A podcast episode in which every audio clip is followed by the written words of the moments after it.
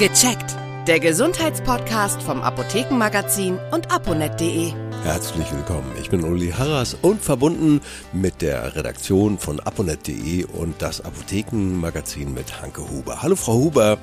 Hallo Herr Harras. Oh. Ich bin so ein bisschen aller. Nein, manchmal möchte ich es ja locker beginnen.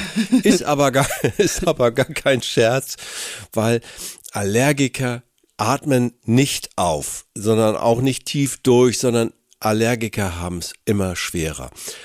Pollen fliegen immer früher, will ich mal so einfach formulieren, Frau Huber. Woran liegt das? Ja, wir haben es ja halt mit Veränderungen durch den Klimawandel zu tun. Hm. Und ich habe dazu mit einer Umweltmedizinerin gesprochen. Die hat mir einiges erklärt. Die hat ähm, zum Beispiel gesagt, dass Pflanzen durch die wärmeren Temperaturen immer früher anfangen zu blühen.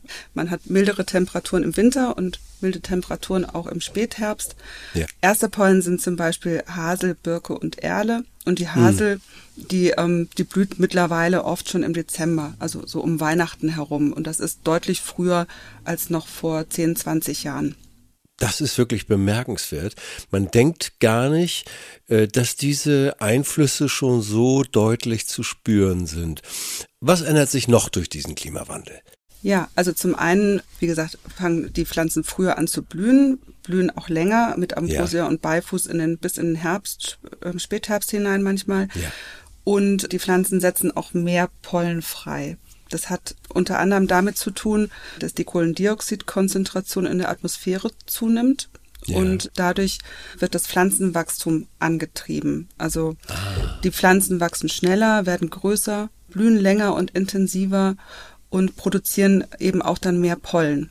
Also die Menge an Pollen nimmt zu. Dadurch mhm. sind natürlich auch mehr Menschen den Pollen ausgesetzt und die Pollen werden auch aggressiver. Also die Expertin, mit der ich gesprochen hatte, yeah. die hat gesagt, dass sie ähm, Birken in Städten untersucht haben, die eben Stress durch Trockenheit haben. Also der yeah. Klimawandel sorgt ja auch für eine größere Hitze im Sommer und mehr yeah. Trockenstress bei den Pflanzen. Und diese Birken, die hatten Stress durch Trockenheit, aber auch durch Umweltfaktoren, wie zum Beispiel ähm, die Nähe zu Straßen. Und die haben festgestellt, dass die auch mehr Pollen produzieren und ähm, haben das als Stressreaktion der Pflanze wahrgenommen. Der Stress sorgt offenbar auch dafür, dass die Pflanze mehr Abwehrstoffe produziert. Ja. Also die Abwehrstoffe nehmen zu. Und das sind genau die Eiweiße, auf die Menschen allergisch reagieren.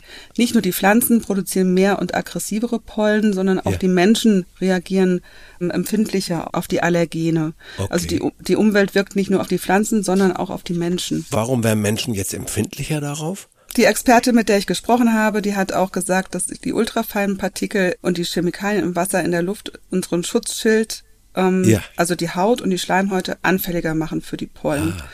Und ein anderer Punkt ist eben auch, dass immer mehr Menschen zu Multiallergikern werden, mhm. dass sie zum Beispiel nicht nur gegen Birke allergisch sind, sondern gegen Birke und Gräser und dass natürlich durch den Klimawandel auch neue Pflanzen einwandern. Das bekannteste Beispiel ist die Ambrosie, die äh, ja. wird auch beifußblättriges Traubenkraut genannt. Das ist eine neue Pflanze hier und die hat sehr aggressive Pollen und kommt eben zu den Pflanzen, die wir sowieso schon hatten, noch on top. Wie, wie können sich nun Betroffene vor Pollen schützen? Ich glaube, das sind häufig äh, bekannte Tipps, aber man kann sie gar nicht häufig genug hören. Da ist es zunächst mal ganz wichtig, ja, zu wissen, gegen was man allergisch ist. Mhm. Da kann man als erstes sagen, also das, was die Probleme bereitet, sind ja die windbestäubten Pflanzen. Ja. Das heißt, das sind nicht die Pflanzen, die von Bienen, Hummeln, Schmetterlingen bestäubt werden, sondern durch den Wind und die brauchen deswegen auch nicht diese schönen Blüten. Ja. Stattdessen produzieren sie Unmengen von Pollen, also sehr viele Pollen und sehr kleine Pollen, um die Bestäubung zu sichern. Also das erste wäre herauszufinden, gegen was man allergisch ist. Ja. Das kann man bei einem Hautarzt herausfinden lassen, zum Beispiel mit einem Pricktest, also so einem Hauttest, wo, die, wo ein Allergen auf die Haut aufgetragen wird. Dann guckt man, ob es eine Reaktion gibt. Oder mit einem Bluttest auf spezifische Antikörper.